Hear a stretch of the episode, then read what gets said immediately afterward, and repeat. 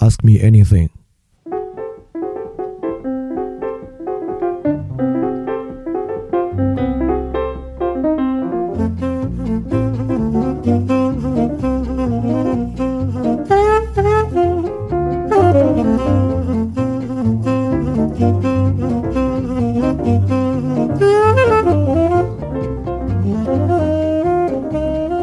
大家好欢迎收听新一期的饭店问答。这期的节目还挺有意思的，它马上跟我们接下来要讲的教育的主题有一点点关系。然后这期节目呢是去年十二月十七号的，因为我现在是按时间顺序从后往前，按照大家提问的顺序来答嘛，所以现在答到去年十二月十七号了。所以说，如果你最近问的问题，可能真的需要等一段时间啊，因为最近问问题的同学还挺多的。呃，我会适当的加快饭店问答的制作，因为我觉得有些问题真的很值得回答。那今天的问题就是这么一个，而且赶巧了，与我们马上在年度专题里面要讲的教育发生了很大的契合。这个问题是这样的啊，他说，在微博上有一系列的短视频都挺火的，内容呢是那种低龄的小孩做作业，他给我发了个链接，我也我也打开仔细看完了。呃，由于这是个音频节目，我就不附那个视频了，我给大家简单说一下是什么。呃，我一会儿给大家说啊，我先把他的问题来读完。他说。然后他，他一个关注的人转发了一个评论，大概意思是说，这些小孩子天马行空的想法啊，被这种大人的规训的扼杀掉了。他个人挺同意这个观点的。他说，我相当大的认同我们国家的教育是一个应试教育，甚至激进的认为是一种教化我们屈服权威的教育。他之前听到一个说法，说现代学校起源于普鲁士，当时呢是为了量产工人，在哪里工作都可以不犯错误的工人。所以它的机制呢，基本上是惩罚，告诉你该怎么做，做不到呢就要受到惩罚。他认为是个负反馈，而他说呢，真正使人有创造力的教育呢，是使用正反馈，是鼓励的，是让人不断试错的教育。他觉得后者呢比前者更好，但是呢，又觉得好像绝大多数地方仍然在使用这种负反馈的教育。所以说呢，他他有点疑惑，来问了这个问题。这个问题虽然里面是关于低龄小孩子做作业的，但我也认为这个问题很值得回答。第一呢，能够让我们洞察一部分关于教育的内容；第二部分呢，也能够让我们理解权威的含义；第三呢，其实啊，认为小孩子应该有创造力，认为小孩子应该多鼓励，认为这个本身是一种应试和规训呢，也是大人的想法。实际上呢，透过这个东西，我们也可以来看。成人怎么理解和成人怎么看待问题，我觉得这是很重要的。好，我先简单说一下这里面的小孩子，呃，在做题犯的是什么样的错误。我摘了里面最典型的一个几个啊，这里面有一个呢是家长指着英文单词 water，那小孩念的 what，家长说你再看看是什么？water，小孩说 what，家长说 water，小孩继续说 what，然后家长就很抓狂。然后第二个呢，就是让小孩读一个古诗，那个字上写的呢，葡萄美酒夜光杯，然后小孩读的呢是葡萄美酒加咖啡。然后第三个呢是，呃，我们都知道小时候的那个教材是下面是汉字，上面是它的拼音，对吧？家长让小孩读一个词，小孩呢读错那个词，家长就指着那个词说你拼，小孩就说拼，家长以为小孩没理解，说拼音。小孩就复述说拼音，然后家长就很抓狂，因为家长的本意是让小孩看着上面的拼音去拼字啊。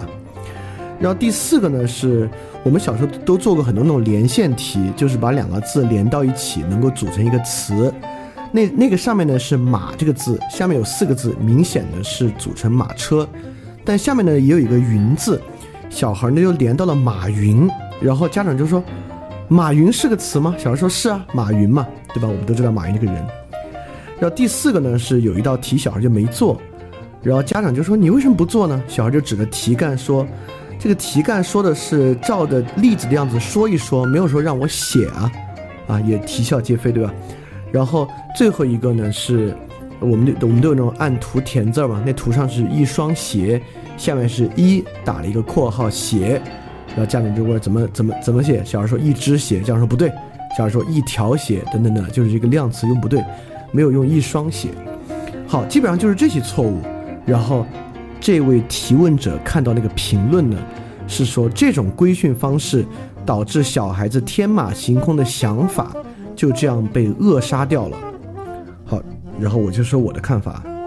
首先啊，我特别希望这些视频只是家长为了拍视频、拍一些搞笑的视频和孩子演的，意思呢是说跟孩子之间是有台本的，孩子在按照家长的方法表演一个错误的行为。我特别不希望它是真的，但是我也知道很有可能这些是真的。那我得最开始开宗明义的说我的想法，这个东西啊跟规训没关系，小孩子呢也没有天马行空的想法被扼杀掉。好，我们就来说说这种最初的学习啊。呃，我先引维特根斯坦在《哲学研究五百八十节》的一句话，维特根斯坦说，一个内在的过程需要外在的标准，也就是说，一个小孩子天马行空的想法是建立在。外在标准的基础之上的，这是个特别重要的事情。就现在我们很多时候把孩子这样的反应当做一个好事儿。当然，我得首先说一下，我没有孩子，我也没有实际教过小孩子，所以说我不知道这会不会让我的话打折扣啊。大家知道，卢梭这样的非常非常严重的对孩子毫无责任心的人，但却写出了《艾米尔》，对吧？但我们也知道，维特根斯坦是个教育家，是实际教过小孩子的。所以说我引用他的话和我的认识，就希望。嗯，不要因为我缺乏这个经验，太过来质疑我接下来要说的。你可以听一听，是很有道理的。呃，首先我们最初的学习过程就是一个接受过程，很多东西本身是没有道理的。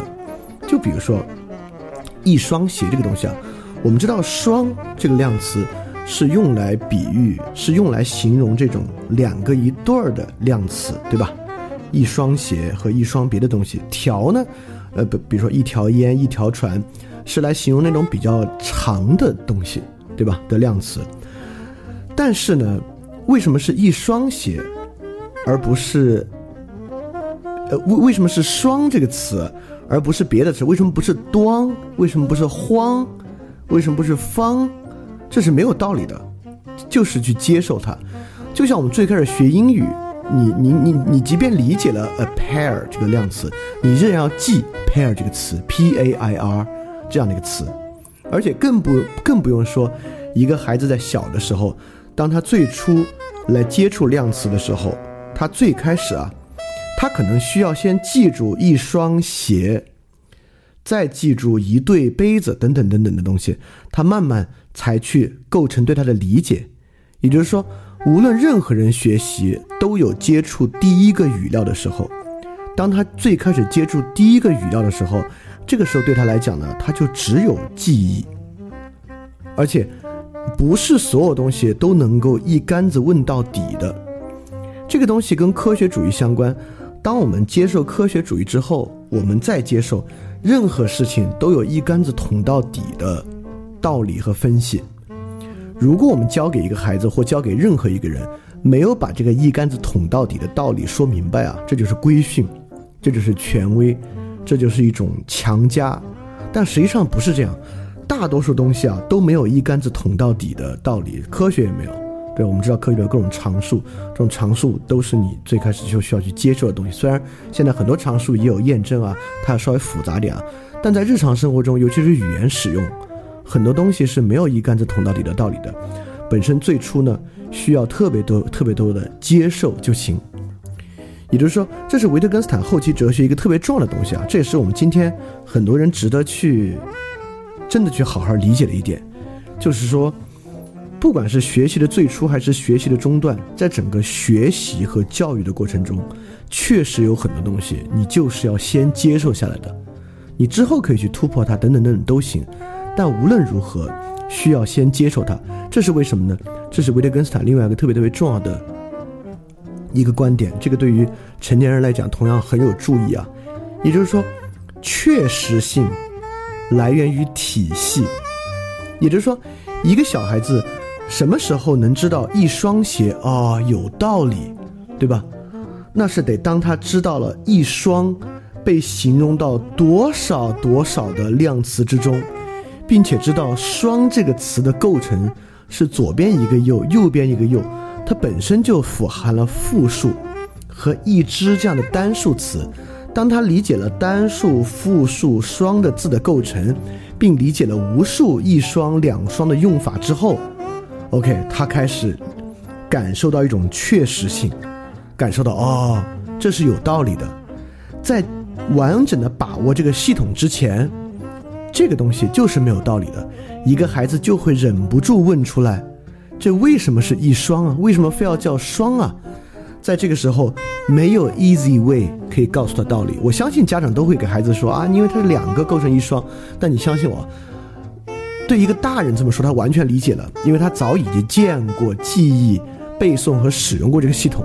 但对于一个小孩，尤其是很小的小孩，你就直接告诉他啊，因为这是两个，所以它叫一双。对他来讲，这跟强加背诵它是一双的帮助不是特别大，差距不是特别大。我们必须知道，一双鞋对我们来讲如此好理解，如此有道理，建立在我们已经把握了这个体系之后，在一个孩子把握体系之前，它是不是确实性的？这同样对于大人也一样，小到语言系统，大到任何理论知识，就是对于很多理论知识，一个人最初接受它和看到它的时候，这就是一个权威式的判断。就包括我们最近做的几期很有很有争议的节目，对很多人来讲，这就是一个权威式的判断。这个权威式的判断获得确实性，很多时候啊，真是需要通过对于体系的把握。当然，我这里说的是从道理上把握其确实性需要体系，从直观上把握其确实性呢有别的方法。但是我们知道，像一双或一只或一条这个东西啊，本身。在你理解“双”和“调”这个词汇之前是没有确实性的，但是理解这个词汇呢，就需要对语言系统的掌握。所以说，我们认为对孩子有道理可讲，这是我以前在节目里一个说过的一个观点啊，就是为什么对小孩子没有道理可讲？很多家长会很耐心的给讲给孩子讲道理，这份耐心固然值得赞赏，但我认为呢，很小年龄的孩子有时候没有道理可讲，其原因就认为。道理本身包含了某种基于道理和逻辑的确实性，但这个确实性就是要以体系为前提才可以有道理的。但对于一个孩子来讲啊，不管是对于其他知识的掌握、语言系统的掌握和生活经验的掌握，他没有这个体系，你不可能在商场一个孩子闹起来那两分钟之中让他把握住这个体系，因此让他接受这个道理，这是不可能的。也就是说，对于小孩子来讲呢，确实没有太多道理可讲，其实质就在于。没有这个体系，当然对很多大人也讲不通道理，因为他们虽然长了二十多岁了，依然没有能够获得这个体系。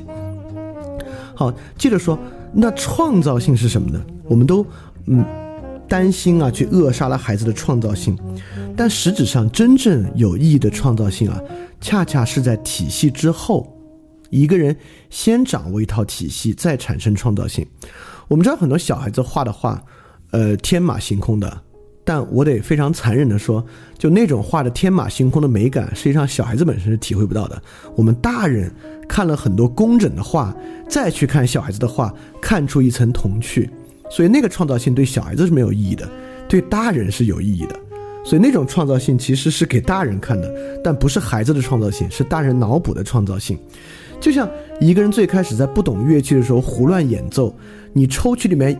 一两个胡乱演奏的小节，那些零零碎碎的、没有太多规律的小节，兴许与爵与与某种爵士乐的自由性相似，但是呢，它与那种真正能够稳定的演奏爵士乐的人呢没有关系。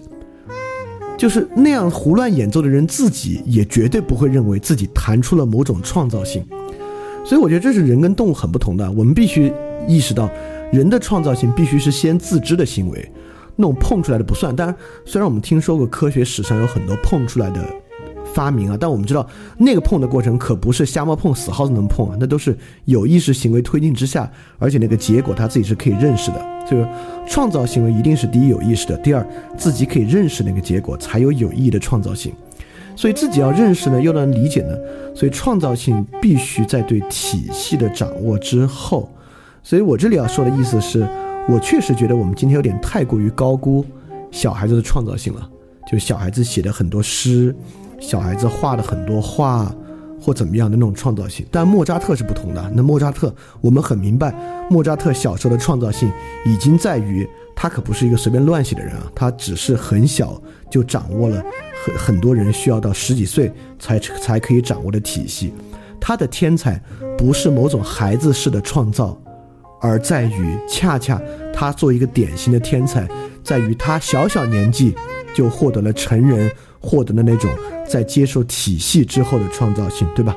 我们现在应该还举不出哪个天才是那种纯粹小孩子式的天才。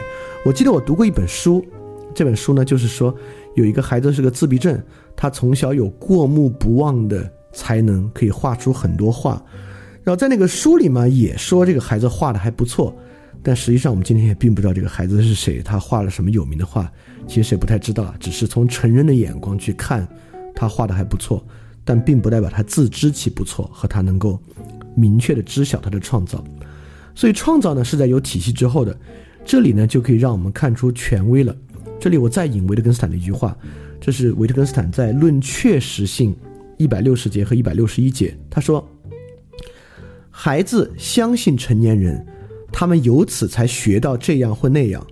怀疑出现在信念之后，我们学会很多很多东西，这是凭人们的权威接受下来的。”后来我们通过自己的经验证实了一些，或否认了另一些。因为论确实性是维特根斯坦几乎最后的一篇论文了。这篇论文对于人的认知啊和这些提出了很多特别有注意的观点。这里面呢就提到了权威，所以我把它引出来。也就是说，孩子学习东西啊，很多东西就是通过权威学下来的。我们今天反对权威，这是一个权威过度的时代。但我们也无法想象一个不依靠权威的时代。权威从来不是一个坏词，所以今天有时候我们有那种我觉得挺肤浅的批判啊，就是觉得只要站的都不好，就像权威这样一个词汇。权威从来不是一个完全坏的词汇，今天可能我觉得是权威过度而已。所以千万不要认为，因为我们今天有对于权威过度的批判，教育过程就不需要权威。恰恰是在很早的教育过程，权威是特别重要的。孩子们就是要因为权威，这个权威可以是家长，可以是别的，预先接受下来一些东西才可以。甚至当人年纪大呢，其实也是一样。就是我在之前翻店问答的节目里面说了一个东西啊，但我特别担心他被错误的理解。我在里面就是说呢。呃，你不能什么都相信，包括范儿电台的东西，你也不能什么都相信。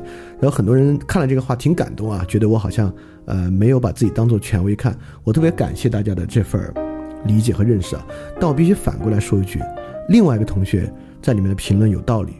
他说我们都说不要相信权威，但几个人有判断力判断一个东西的对和错？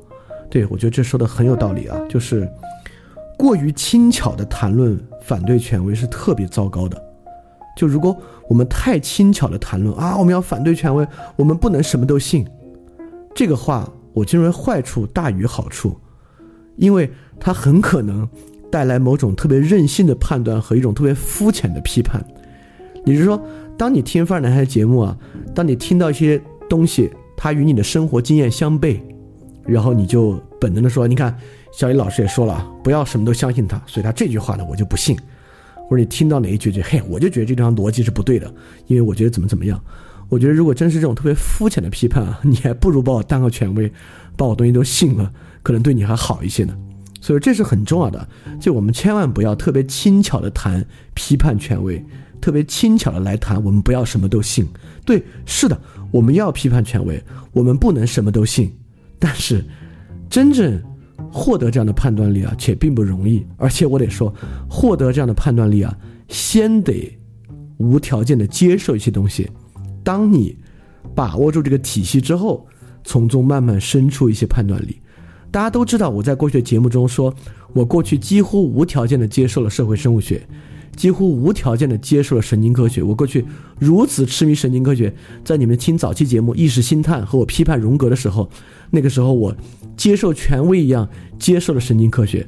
到现在，我在节目里面大肆的批判社会生物学、批判神经科学，那这是因为我之前几乎无条件的接受了他们。因此，掌握这个体系之后，你明白啊，问题在哪里，它的东西在哪里，而不是最早期你就跟着我说啊，神经科学不对，跟着我说社会生物学不对。如果你真的要说的话，当然你也可以把它当权威接受下来。如果你真的要有自己的判断的话，你还得把它整个体系接受下来才可以。因此呢，呃，当然我也我我我我也非常理解啊，这个人是不可能学习所有的知识的，所以我不是说对于范里面批判的一切，我都要去把它全部接受下来，这也不太可能。呃，因为所以说，对于成人来讲，你会慢慢去增长你那种直观的判断力，但直观判断力小孩子也不也没有啊，这个我们得之后再说。OK，然后再往下说一个，就是这里面说应试教育的问题。他说，呃，我们国家的教育是一个应试教育。当然了，你看小孩子做这些题，他也是一个题，这个题是有正确错误答案的。我们当然也批判应试教育，但我们必须说啊，对于小孩子这个东西，特别的不一样。他还真的不能被当做应试教育，他也他确实是守一些成规，但他不是应该被批判的那种墨守成规。就是我们长大之后都背诵过一些别的题啊，尤尤其是历史考试和政治考试，我们需要背好多题。小孩子时候，我们也背了很多题啊，我们背拼音的读音，我们去背一个字的写法。为了知道一个汉字怎么写，我们需要在纸上默写很多遍。但我们都知道啊。背拼音、默写一个字的字形和背诵历史政治题，同样叫做背诵，它其实是两个彼此不同的过程。我用一个比喻来说明它，你就很容易理解了。就是当我们背诵拼音、默写一个字的时候，它就像是我们在学走路。就在学走路的时候，你需要接受下来很多东西，慢慢去试。但当我们背历史和政治题的时候呢，就像在学踢正步。就当你会走路之后啊，你有各种走法，你有各种姿势可以走。我们有军人一样踢正步的走，有模特一样踢台步的走。但是背诵历史政治题呢，就像是踢正步，就是一定要逼人踢着正步走啊，当然是值得批判的。就一个人会走路之后，应该有他自己的走法，应该学会以他自己喜欢的方式走。但是，当一个人还不会走路的时候啊，我们就应该教他走路。教他按照最寻常的走路的方式去走，所以说我们会批判应试教育，但这个真是有度的，绝对不应该批判到对于小孩子的这个事儿上。我们认为应该降低他们的这些，呃，考试的部分和应试的部分，让他们自由成长。那我觉得这个是害了孩子，你只会让孩子连最基础的走路都还没有学会，或者最基础的语言就没有学会。我发现呢，很多孩子很可能就是小时候接受了这样的教育的原因，导致。某些时候，我们说一个人底子特差，大概说的就是这些吧。就是，呃，可能过早的接受了某种自由主义的观念，导致他可能连最基础的走路和说话都还没有完全学会。OK，所以接下来一个就是，就也也是很有意思的。当然，我一说出来，你们肯定能明白我的观点是什么。这里说一个正反馈和负反馈的过程，也就是说，我们今天也经常说，要对孩子多鼓励，不要打击他，就是。呃，这里他举了个例子啊，他说现代学校起源于普鲁士，这话是不假。他说呢，是为了量产工人来做哪里工作都可以不犯错的工人。那我觉得这个嘛，把普鲁士的教育想简单了，把我太把就如果普鲁士教育指的就是这个教育的话，那我觉得说的太简单了。普鲁士的教育比这个要复杂，不管是最早的我们之前提到的哥廷根大学的行政教育，还是我们之后要提到的赫尔巴特跟洪堡的十九世纪创立那种普鲁士教育。都比这个要复杂的多，所以普鲁士教育不是一个只会惩罚用负反馈的教育，它跟正负反馈的东西没关系。但我们可以回来说正负反馈啊，是不是对孩子要少负反馈多正反馈呢？我的观点啊是完完全全不是，原因是因为之前在一期节目里面说过，我在这里可以再说一下，就关于儿童心理发展的一个基本过程吧。呃，也就是说我们都知道小孩子。在他刚刚学会说话之后的那段时间，他是非常大胆的，对身边的一切都能够做出他的判断与评价。但绝大多数时候是不 make sense 的，因为小孩子那个时候呢，他的社会脑还没有发育。在社会脑没有发育的时候呢，整个世界是围绕他自己展开的。在那个时候，小孩子为什么敢大胆的对身边的一切发言、做出评价？很多时候令人啼笑皆非，是因为在那个时候，小孩子。没有困难去理解这个世界，当然那个就不叫理解世界。但总的来说，他觉得世界没什么难理解的，一切都可以被他所描述。虽然很多时候描述是错的。当小孩子从大概四五岁、五岁开始吧，他的社会脑是开始发育了。在这个时候，一直到他十几岁啊，整个过程充满了挫折。这个挫折的基本就在他发现，他所描述的东西别人不理解，别人描述的东西他不理解。他开始发现社会不像他理解和描述的那样，因此整个这个过程就是一长串碰钉子的过程。但这个碰钉子的过程是好的，因为他慢慢发现，哦，原来对于世界的理解基础是一个共识，那个才是真正的正确的理解。也就是说，在这个时候，我们无法想象一个人脱离负反馈活下来，就是整个从小成长的过程就是一个负反馈。一个小孩子之所以学会说话，就是因为很多的负反馈。这里学会说话有两个双关啊，第一，以正确的和语法的方式说话就是负反馈。他发现他说一些话别人听不懂，他发现他必须以正确的方式说出来才能要到他要的东西。当他说错，别人不理解，给不了他回馈的时候，这已然是一个负反馈了。你不用骂他，你就表示疑惑的嗯，这已然是一个负反馈了。第二个呢，学会说话就是小孩发现很多话不能讲。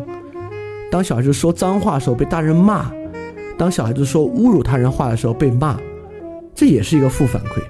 也就是说，你无法想象在一个小孩子说脏话的时候你不给他负反馈，对吧？也就是说，这个人啊。整个学习过程，正反馈和负反馈是一个对称的东西，就是当他说一个正确的话，别人理解他的时候，OK，这是个正反馈；当他说不对的时候，这是个负反馈。你拿掉任何一个，就不叫学习变好了或变坏了，他都不可能能学会。就脱离正负反馈，并不可能能够学会。所以说。今天这种需要变着法儿夸小孩、鼓励小孩的方法，对我来讲啊，实在是特别难理解。就是包括小孩子不能打，我我知道现在好像小孩子真是不能打，在很多人看来，这其实我也挺不能理解的。因为我说了，小孩子很多时候是没有道理可讲的。在你要求他接受一些东西的时候，我们也知道很多小孩子很熊的，呃，所以你可能不打他，他也停不下来。所以说，千万不要害怕给予小孩子负反馈。当然。我过于粗鲁的家长也是不对的啊！但是我我觉得今天完完全全有矫枉过正，所以说让小孩子多试错这话对不对？我觉得是对的，但是试错绝对不代表他错的时候你没有告诉他这是错的，而他错的时候你还鼓励他再去试试，不是的，在他我觉得一个人如果真的鼓励小孩子试错的话，那势必这个小孩子接受了更多的负反馈，因为你确实在让他自由的去做。